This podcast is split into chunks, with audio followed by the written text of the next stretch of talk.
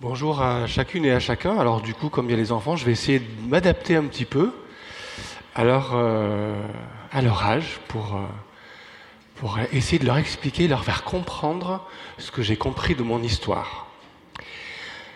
Alors mon histoire, elle se passe au tout début de l'Évangile.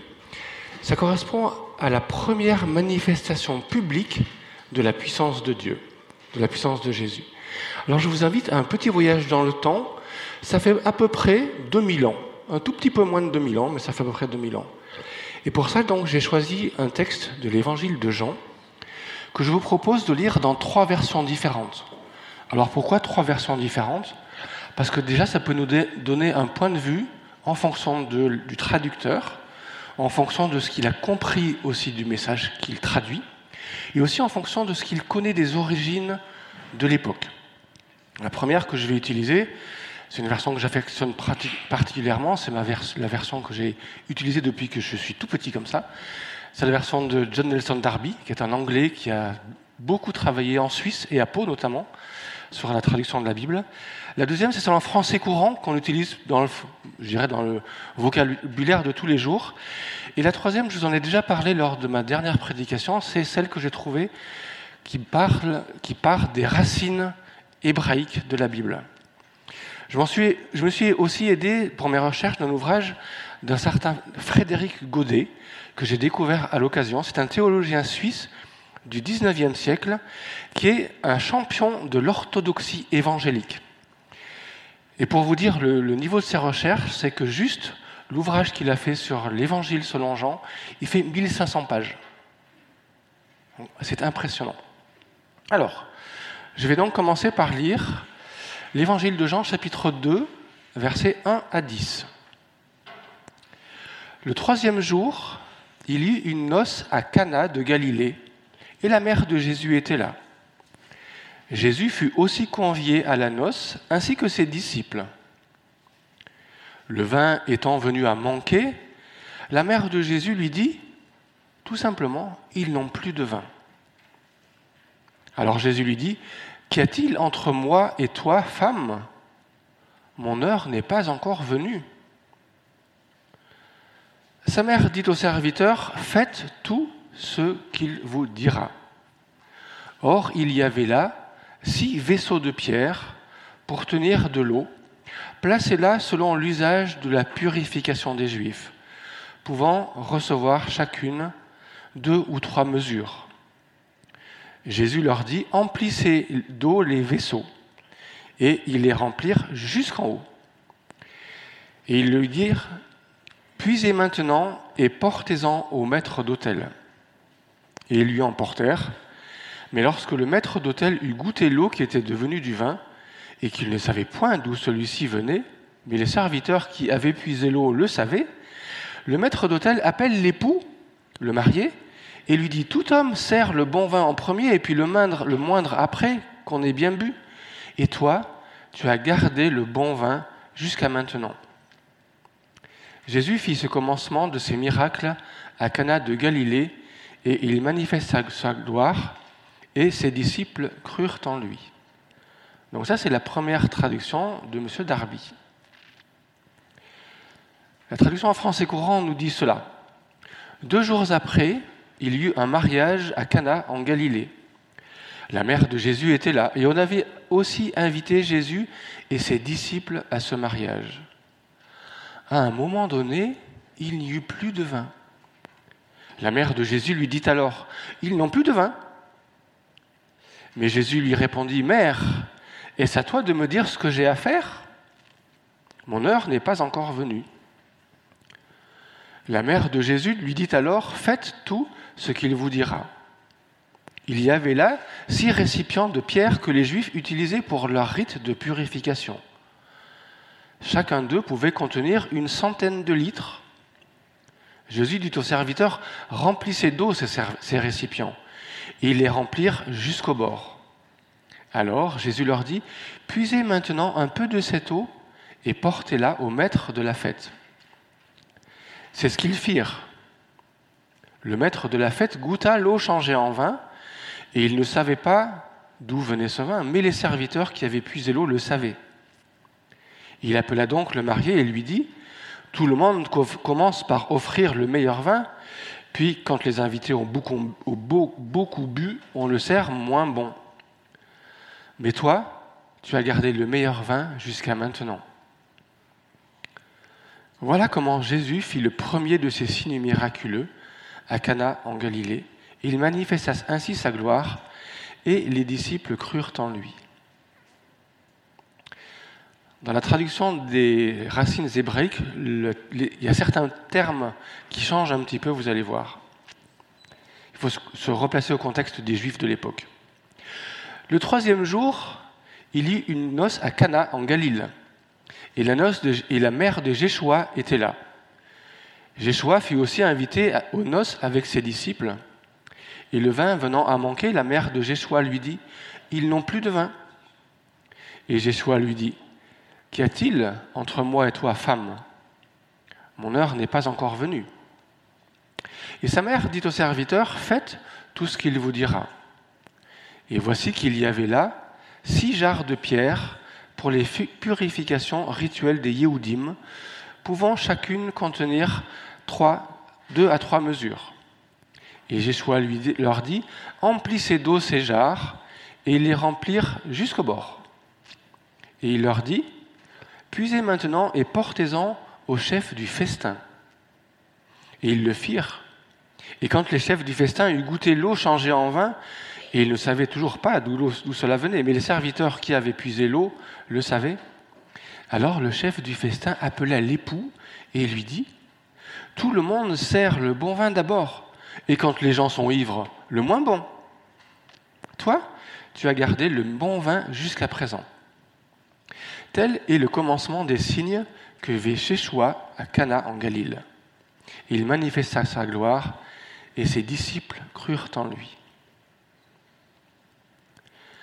Alors tout d'abord, comme en m'habitude, j'aime bien placer le contexte, donc quand, où, qui.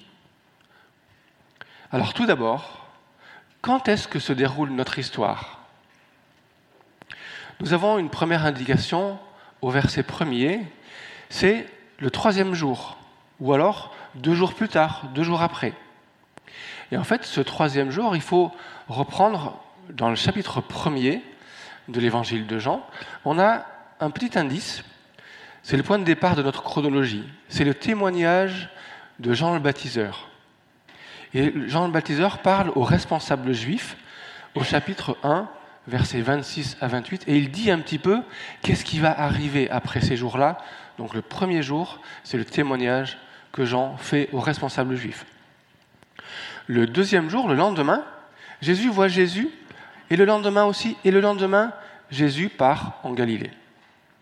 Les deux, trois jours qui séparent la première rencontre de Jean avec Jésus et ce troisième jour, ça correspond en gros à la distance de chemin qu'il faut faire à pied entre le bord du Jourdain, où Jean était, et Cana en Galilée. En gros, il y avait 70 ou 80 km, donc ça se fait en, en gros trois jours de marche à l'époque. Et nous sommes également au tout début du ministère public de notre Seigneur. Deuxième point, où Où se déroule notre histoire? Ben, Vous me direz, à Cana tout simplement. Et je pense que ça, même les enfants pourraient me dire, enfin Bertrand, tu n'as pas, pas, lu ton histoire Ça se passe à Cana en Galilée, tu nous l'as lu au moins quatre ou cinq fois. Les historiens et spécialistes, dans leur grande majorité, s'accordent à positionner Cana à peu près entre le lac de Tibériade. Alors, je ne sais pas si vous voyez aussi le lac de Tibériade, c'est une, mer intérieure, un petit peu comme le lac d'Annecy ou le lac, de, le lac du Bourget, et le, bord de la mer Méditerranée. Et à peu près, donc, il y a 80 km, je crois, entre les deux, et c'est à peu près au milieu. Et ce qui correspond aussi, quand on va voir euh, là où était Jean le baptiseur, donc c'était au sud du lac, entre le lac de Galilée et la mer Morte. Donc on retrouve aussi 70 km, donc trois jours de marche. Après, troisième point, qui rencontrons-nous dans notre histoire? Alors si on, on relit un petit peu, on voit d'abord Marie, la mère de Jésus, puis on voit Jésus et ses disciples. En fait, on voit des serviteurs qui sont à l'action. On voit le chef du festin. Et en dernier, on voit le marié. Tous les commentateurs, oui, tous les commentaires que j'ai lus s'accordent à dire que Marie faisait partie de la famille du marié. Donc Marie et Jésus aussi faisaient partie de cette famille. Et les disciples sont simplement mentionnés au début et à la fin de l'histoire. Ils sont simplement témoins. Pas plus que ça. Les, serviteurs, eux, sont à l'action. Nous le verrons plus tard. Le chef du festin, lui, il fait son métier de goûteur. Vous savez, un petit peu comme dans Astérix et Cléopâtre, il y a le goûteur qui goûte tous les mets, tous les, plats de la reine Cléopâtre. Et quand il mange le gâteau empoisonné, il est malade. Et là, il n'était pas malade. En fait, il a, le goûteur, il a, a apprécié le très très bon vin qu'a produit Jésus. Et finalement, le marié, qui, par son absence notoire, notable, semble complètement dépassé par les événements.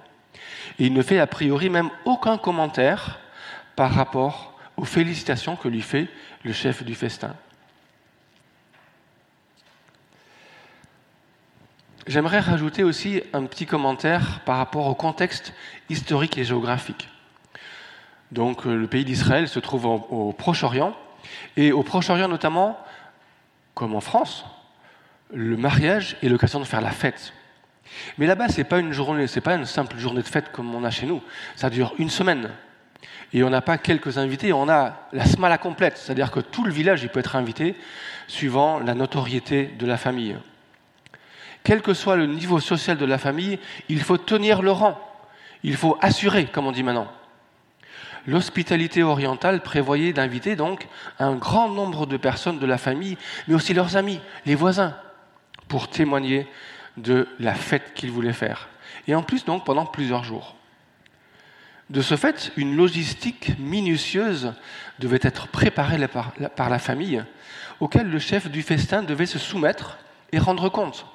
Alors que c'est lui qui devait organiser aussi, en plus de son métier de goûteur, tout le déroulement de toute la semaine de la fête. Voilà donc quelques éléments qui vont nous permettre d'aller plus loin dans la compréhension de notre histoire. Au verset 1 et au verset 2, il n'y a rien de plus à dire que ce qui a déjà été dit pendant mon cadrage. Le troisième jour, etc. Il y a une noce à Cana. Par contre, à partir du verset 3, et le vin étant venu à manquer, la mère de Jésus lui dit Ils n'ont plus de vin. Ah oui, je fais une précision, je relis dans la version d'Arby, du coup, c'est la, ma version de prédilection. Le vin faisait partie de la vie quotidienne dans l'Ancien Testament. Juste une petite anecdote ou un point de détail particulier, ce vin permettait de tuer les bactéries présentes dans l'eau. À l'époque, on n'avait pas de l'eau potable comme on a au robinet, mais l'eau, on la puisait directement dans une source et il fallait euh, voilà, la traiter un minimum pour la boire. Donc on mettait du vin pour la purifier. Et après, on mélangeait pour avoir un truc un petit peu homogène, un breuvage qui soit euh, potable, on dirait maintenant. Dans les Écritures, le vin est également signe de bonheur, de joie et de bénédiction. On trouve au psaume 104, verset 15, Le vin réjouit le cœur de l'homme. Le vin était également utilisé dans les rituels quotidiens du tabernacle, puis du temple. C'est ce qu'on lit dans la loi de Moïse. Et dans un mariage, s'il n'y a plus de vin, alors la fête s'arrête. Dur constat. Et je pense que Marie devait être particulièrement proche des mariés pour être au courant ou pour avoir perçu la problématique qui arrivait. Mais pourquoi est-ce qu'elle s'adresse à Jésus? Elle aurait pu très bien aller voir, voir le maître du festin ou le, responsable un petit peu pour aller euh, s'enquérir d'une solution bis, quoi, un plan, un plan B. Non. Et surtout qu'à ce moment précis, Jésus n'a encore jamais manifesté ni montré sa puissance. Peut-être simplement a-t-elle entendu le témoignage de Jean-Baptiste, mais comme Marie devait, à mon avis, déjà être sur place à Cana, ça se trouve, elle n'avait même pas entendu parler de ce qui s'était passé au baptême de Jésus. À moins qu'elle ne se soit souvenue des paroles de l'ange Gabriel. Rappelez-vous, Luc chapitre 1er verset 28 à 32. L'ange apparaît à Marie et lui dit, Je te salue, toi que Dieu fait jouir de sa faveur. Le Seigneur est avec toi, tu es bénie entre les femmes. Ne crains pas, Marie, car tu as trouvé grâce auprès de Dieu. En effet, tu concevras dans ton ventre, tu enfanteras un fils, tu appelleras son nom Jésus. Il sera grand, sera appelé le Fils du Très-Haut, et le Seigneur Dieu lui donnera le trône de David, son père. Mais ce qu'il y a, c'est qu'entre cette annonce et notre histoire, il y a 30 ans qui se sont passés. Alors peut-être que Marie avait la, la mémoire courte, mais peut-être que pas. Mais ce qu'il y a, c'est que Jean, l'évangéliste, lui, il ne nous dit pas plus que ça dans ce qu'il relate. Alors il faut faire avec. Toujours est-il que la réponse de Jésus peut de nos jours paraître très étonnante, voire choquante. Qu'y a-t-il entre moi et toi? Déjà entre moi et toi, non. Généralement, nous en français, on dit entre toi et moi. Non, là c'est entre moi et toi, femme. Moi, je, recevrais un truc comme ça, je, reculerais d'un pas, je dis, mais oh, qui était pour me parler comme ça? Non, en fait, à l'époque, c'était quelque chose d'usage, c'était tout à fait commun dans le langage de l'époque.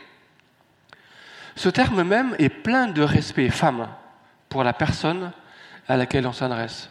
Et d'ailleurs, je pense que Jésus, il n'a pas dit femme, il a dit qu'est-ce qu'il y a entre moi et toi Femme, tout simplement. Avec plein de respect et plein d'amour. Jésus parle à sa mère avec affection, tendresse et respect.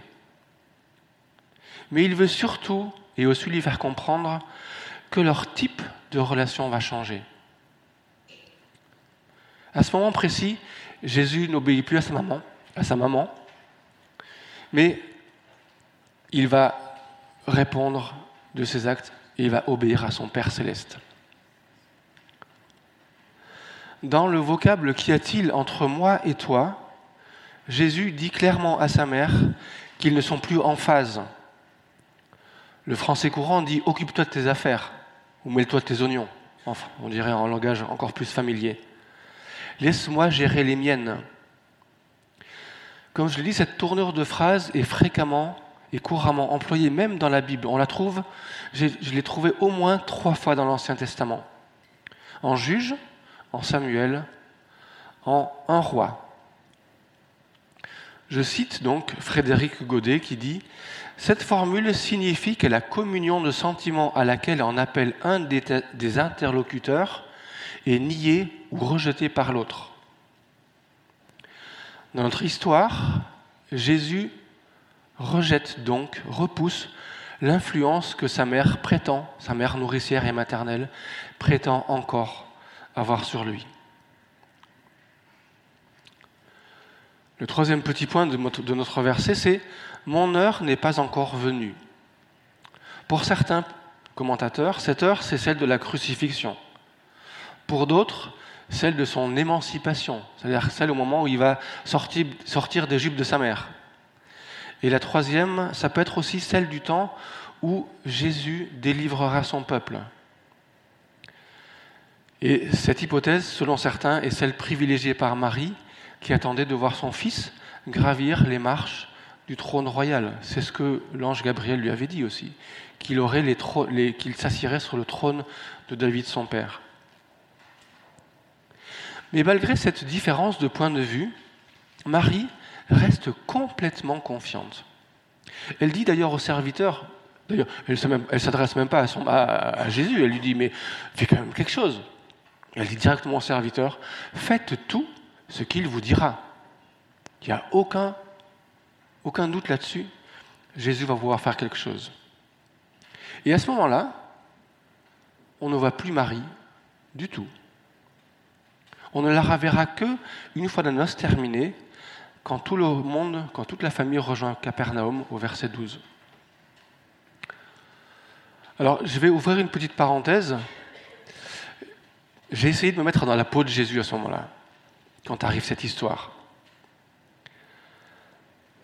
Pas édifiant pour moi le constat que j'ai fait, qui suis un peu râleur. Alors, vous me connaissez peut-être pas râleur, Rachel beaucoup plus que qui que ce soit. Mais j'aurais dit, il aurait pu prévoir quand même, le cousin. Une noce pareille, ça s'improvise pas. Ou alors, il aurait, alors une autre réaction. Putain, c'est qu'avec la chaleur qu'il fait, ils auraient pu prévoir un peu plus, 40 bah, degrés à l'ombre. Ou alors, mais qu'est-ce qui picole ici? Ils ont déjà tout terminé. Sincèrement, et vous? Qu'est-ce que vous auriez pensé de cette situation? Alors je ferme la parenthèse. Je vois Jean-Marc qui rigole. Peut-être qu'il a des idées aussi. Finalement, je pense que Jean, euh, Jésus euh, pardon, veut premièrement répondre à la foi de Marie. Au verset 7, donc, Jésus demande aux serviteurs de remplir les six jarres d'eau. Alors, je ne sais pas si vous vous rendez compte un petit peu la taille des jarres qu'il fallait. 100 litres chacune. On va faire un truc comme ça, quoi. Derrière chez moi, à la maison, j'ai un récupérateur d'eau, d'eau de pluie, qui descend, qui descend du toit. Il fait 300 litres. C'est un truc qui est haut comme ça, qui est large comme ça et profond comme ça. Donc vous imaginez, vous imaginez un peu, en gros, ça fait deux fois ce volume-là à remplir. Alors les, âges, les, jarres ou les urnes à l'époque, elles avaient plusieurs usages. Donc on le lit, c'était pour les rites de, purification. Alors il faut se dire que, alors moi je l'ai vécu au Tchad quand j'y étais deux fois, là-bas, avant les repas, on se lave les mains avant le repas, on mange avec les doigts, et on se lave après le repas. Donc j'imagine la tête de l'eau qu'il y avait après les repas, plein de gras, plein de trucs. Dans certaines occasions, on les utilisait aussi pour des fêtes juives. Alors à ce moment-là, on ajoutait de la cendre dans l'eau. Alors le but, je ne le connais pas du tout par contre. Mais n'empêche qu'on mettait de la cendre, des animaux qui étaient, sacrifiés, et on se purifiait avec ça. Tout ça pour dire que quelque part, avant de re-remplir les jarres d'eau, il fallait les vider. Donc ça veut dire que chaque serviteur, il devait prendre, alors je pense qu'ils étaient à plusieurs, chacune des six jarres, les amener quelque part au bord, sortir de la maison déjà, les amener au bord de, la rue, vider. Il y avait les, caniveaux qui étaient au milieu de la rue. Et après, il fallait les remettre dans la maison et re-remplir les jarres. Et puis, il n'y avait pas le robinet à l'époque, hein, il n'y avait pas l'eau courante. Donc, ça veut dire qu'il fallait aller au puits avec des seaux ou je sais pas quoi, re-remplir les jarres. Alors, je pense que ça n'a pas dû prendre trois minutes, quoi. N'empêche que les serviteurs, eux, ils ont réagi. De toute façon, après, c'était leur boulot. Hein. Ils n'avaient pas le choix. On leur dit, tu fais ça, ils faisaient ça. Tu fais ci, tu fais ça. Ok. N'empêche que, voilà, les six jarres ont été remplis à bord. Et au moment où la sixième a été remplie à rabord, qu'est-ce qu'il fait Jésus? Il dit aux serviteurs, puisez un petit peu d'eau, ou avec un godet ou n'importe quoi. Il devait avoir des, timbales. Moi, j'imagine bien des timbales en étain ou en je sais pas quoi. Et amenez et faites goûter cette eau au maître du festin. Alors je pense que quand ils ont fusé, ils se sont dit oh, l'eau elle est plus claire que le elle est bien rouge. Il y a quelque chose qui sont manifestement qu'ils ont compris, qu'on lit d'ailleurs dans l'histoire après. la réaction ne se fait pas attendre du maître du festin. Jésus ne s'est pas contenté de changer l'eau en un vin ordinaire et quelconque. À l'époque, quand j'étais petit, c'était les bouteilles avec six étoiles dessus, c'était les bouteilles consignées. Mais non, non, là c'est un grand, grand cru classé. mais le top du top du guide vert des meilleurs vins de Galilée, année édition 33.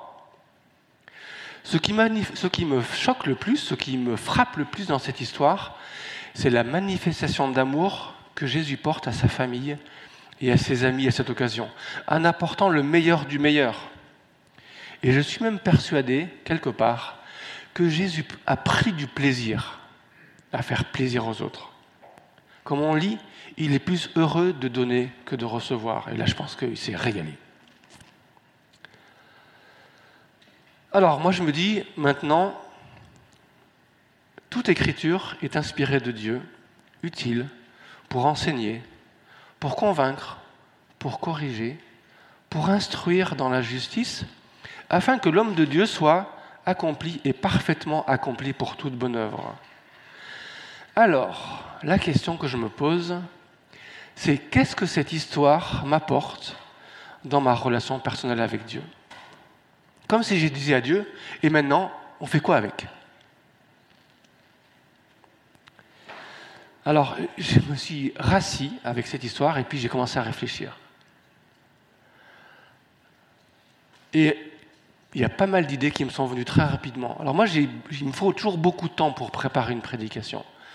Déjà, le choix du thème, c'était un, un, thème qui n'était pas imposé, donc j'ai choisi ce thème de cette histoire des noces de Cana. Et après, qu'est-ce que je vais en faire de cette histoire? Alors la première piste de réflexion que j'ai eue, c'est quelle est ma confiance quand je fais une requête à Dieu? En gros, dans la tête de Marie, ils ont plus de vin, fais quelque chose.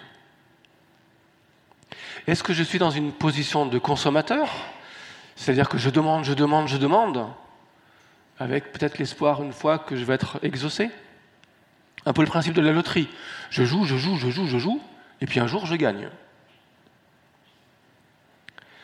Est-ce que je suis au contraire dans une position de confiance? Comme Marie qui, même repoussée par son fils, avait l'espoir ou avait la certitude même d'être exaucée, quel que soit le moyen utilisé d'ailleurs. Elle n'avait aucune idée du moyen que Jésus allait utiliser. Il n'empêche qu'elle dit, faites ce qu'il vous dira. Personnellement, je confesse que je suis personnellement plus dans la première attitude que dans la seconde. Est-ce que si tout simplement je me laissais guider par le Saint-Esprit pour avoir la solution? Jude nous en parle au verset 20 de son épître.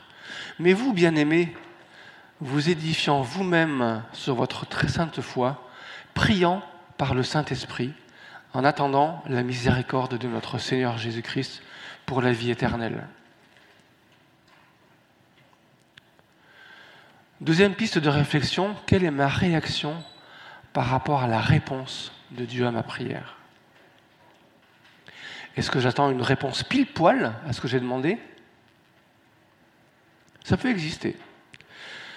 J'ai un ami, lui, il a fait une demande très très précise. Quand j'y repense, c'est vraiment assez étonnant d'ailleurs. Mais il avait la foi d'être exaucé, et il a été exaucé. J'ai entendu aussi il y a quelques années l'histoire d'une personne qui se convertit après avoir mis Dieu au défi. Et le défi, il était assez extraordinaire dans le cadre dans lequel il s'est passé. Il a dit à Dieu, si je vois une personne dans cette église faire la roue sur la scène, alors je croirai que tu existes. Vous imaginez un peu ça? Eh bien, n'empêche qu'avant la fin du, message dans lequel il était, il y a une jeune fille qui s'est levée de sa place, elle a fait une roue sur la scène. Alors que les danses étaient complètement prohibées dans cette église. Et voilà. Quand on prend Dieu au mot, Dieu, il peut répondre. Quelle serait ma réaction si je reçois autre chose de ce que j'ai demandé? Si, dans les cas contraires aux exemples précédents, Dieu ne répond pas selon ma demande, difficile comme situation. L'une que je conçois ou que je vis de manière la plus fréquente, c'est par exemple quand on demande la guérison de quelqu'un. Ou des fois pour sa propre guérison à soi. Et là, je crois qu'il faut être très, très sage. Ne jamais oublier que Dieu est souverain, maître de tout, et que lui seul sait ce qui est bon pour nous. Un petit exemple concret, j'ai un de mes oncles que j'ai fréquenté pendant plusieurs années, et une fois à la retraite, il a dit à Dieu, ok, je veux bien te servir, mais à une seule condition. Surtout, surtout, ne m'envoie pas en Roumanie. Alors pourquoi Aucune idée. N'empêche que la première mission que mon oncle a eu de Dieu, il est parti en Roumanie.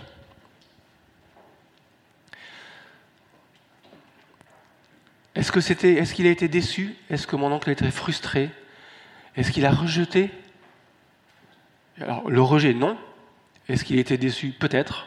Frustré, je ne pense pas, parce qu'il est quand même parti avec joie pour servir le Seigneur. Petit exemple personnel.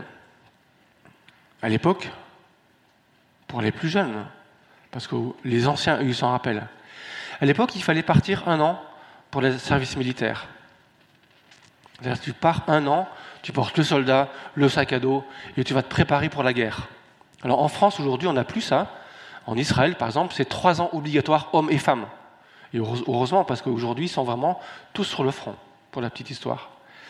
Mais personnellement, moi, je n'avais pas, pas envie de perdre une année parce que je pensais que je ne voyais pas l'intérêt pour moi. Alors j'ai tenté, tenté, ce qu'on appelle la coopération, c'est-à-dire partir en tant que scientifique pendant un an et demi à l'étranger pour au moins, au pire, être utile à quelque chose. Eh bien non, je n'ai pas été reçu. Déception. J'ai essayé, une fois qu'on fait les trois jours pour se préparer, prendre rendez-vous pour l'année suivante, à essayer de servir comme sous-officier. Je me disais, ce serait un peu plus intéressant que le soldat de deuxième classe bas de gamme. Ben non, j'étais pas assez bon. Recalé. Après, j'ai demandé euh, pendant les trois jours à, être dans un, un, régiment de transmission. C'est-à-dire qu'en fait, avec des radios, on transmet les ordres d'une unité à l'autre. Et là, j'ai été recalé aussi. Mais là, j'ai commencé à avoir la main de Dieu. Parce qu'en fait, euh, mon papa, il, était, il avait une de ses collègues dont le mari était responsable militaire. Et c'est lui qui a fait rejeter ma demande. Parce que quelque part, le régiment auquel je devais partir à Montélimar, il se préparait à partir au Liban, sous les casques bleus. Et ce, brave homme, il était quand même sympa. Il m'a pas envoyé là-bas. Du coup, j'ai atterri à Besançon, dans un régiment tout à fait différent, en plein mois de février, sous le froid, la neige, etc. Et là-bas, j'ai eu l'occasion de rencontrer des gens extraordinaires. Comme quoi Dieu, il répond à des, à des moments différents et il répond des choses différentes à ce qu'on demande. Mais c'était aussi une belle découverte pour moi. Alors, est-ce que je suis prêt à me laisser surprendre? Est-ce que je me suis prêt à me laisser émerveiller par les réponses à ma prière? Est-ce que je peux dire encore waouh quand je reçois, quand je perçois les actions de Dieu? Est-ce que mon état de cœur est tel que je peux encore m'extasier devant la grandeur de la puissance de Dieu en imagination et en création? Et je pense que pour ça, comme l'a témoigné tout à l'heure Sarah, il faut complètement s'abandonner à Dieu. Facile à dire, vous me direz, et plus difficile à faire. J'ai quelques exemples en tête. Où j'ai appris à être surpris par Dieu dans ses réponses. Il y a très longtemps, quand j'étais jeune, donc ça veut dire que tous les ados n'étaient pas nés, même peut-être quelques adultes, je me voyais très très bien comme Luc et Luc, c'est-à-dire un jeune cow-boy solitaire, célibataire endurci. Et je pense que ça a bien duré quelques années. D'ailleurs, Michel et Martine, m'ont connu comme ça, jeune homme célibataire endurci. Et le temps a passé. Et un jour, à la fin d'une semaine d'évangélisation, au moment de repartir chez moi à Aix-en-Provence pour reprendre le boulot, j'ai senti un bout de moi qui restait sur place. Un vrai déchirement. Waouh La suite, vous la connaissez. Elle est là-bas derrière. Ça fait 32 ans bientôt que Rachel est ma femme. Autre témoignage plus récent, celui-là. Il y a une quinzaine d'années, je me suis formé pour faire de la sonorisation. De la sonorisation, c'est-à-dire ce que je fais un petit peu comme Thomas ce soir, euh, aujourd'hui, sonoriser les gens dans l'église. Et à l'époque, moi, c'était pour accompagner un groupe de gospel. Et puis, j'ai eu l'occasion de créer ma propre entreprise et puis d'accompagner. Mon but au début, c'était d'aider les écoles de musique, parce que les filles faisaient de la musique et à chaque fois qu'il y a une audition, c'était la catastrophe. Je me disais, mais putain, c'est pas possible. Il n'y a pas quelqu'un qui sait utiliser une table de mixage pour euh, mettre les jeunes en valeur. Moi, c'était, je trouve, les jeunes, ils font des études de musique, ils font des auditions, et puis au bout de la salle, on n'entend rien, quoi. Donc j'étais vraiment très très frustré. Et du coup, je me dis, je vais essayer d'aider ces écoles de musique, et puis ça n'a jamais abouti. Alors je me suis dit, bon, bah, je vais continuer, et puis je vais. Après, j'ai eu l'idée de former des jeunes pour la relève dans les églises, etc. Et puis c'est là que euh, Rachel, un jour, elle me dit Tiens, j'ai Marie-Françoise de Wulf, alors il y en a qui connaissent là, notre église, qui, m'a demandé si Si tu pouvais me prêter 15 jours. En gros, c'était les termes, je crois, que je me rappelle, il y a 10 ans. Me prêter 15 jours, quoi faire Ben oui, parce que j'ai vu que Bertrand il faisait des, formations de sonorisation, et moi, ça m'intéresse San Jamena, au CCE là-bas, Centre de culture évangélique. Ben, moi, j'ai un petit bout de formation sur le bout d'un papier que j'avais en, trois slides, mais je ne vais pas tenir une semaine, deux fois une semaine là-bas. Et quelque part, le fait d'avoir prié Dieu pour mettre mes, mes, dons à disposition, ça a permis que je parte, waouh, deux fois au total, 15 jours en mission au Tchad avec la SMAF. Première fois, je suis parti avec Léo Mutzner, la deuxième fois, c'était avec Charles. Et j'ai passé vraiment des moments super. Et pour moi, c'était une très très belle surprise et un super cadeau que Dieu m'avait fait. Waouh, encore. Alors, juste quand même quelques mots pour conclure, parce que je parle, je parle. Je retiens en premier que la foi en notre Seigneur Jésus-Christ est primordiale. L'apôtre dit aux Hébreux au chapitre 11, verset 6, Sans la foi, il est impossible de lui plaire. Jésus lui-même mentionne positivement la foi de certaines personnes qu'il a rencontrées. Tout le monde connaît la petite chanson. Si tu as la foi comme un petit grain de moutarde, ainsi parle le, Seigneur. Et tu pourras te, dire à cette montagne, arrache-toi et jette-toi dans la mer. Et qu'est-ce qui se passe? Oh les enfants, qu'est-ce qu'elle fait la mer?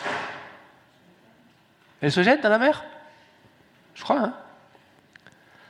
Je retiens ensuite que nous devons laisser agir le Saint-Esprit dans, chacune de nos actions, dans chacune de nos requêtes. Et seul le Saint-Esprit aussi pourra nous montrer la volonté de Dieu et nous orienter dans nos requêtes. Finalement, je retiens que tout ce que nous devons faire, que je retiens que nous devons entièrement faire confiance pardon, en notre Dieu qui est au-dessus de tout. Lui seul connaît les cheveux, le nombre des cheveux de ma tête, et lui seul sait quel sera mon lendemain. Alors j'aimerais que tous, nous soyons témoins de ce que chacun, de ce que Dieu fait dans chacune de nos vies. Et je terminerai simplement à lui seul soit la gloire, ou encore soli deo gloria. Amen.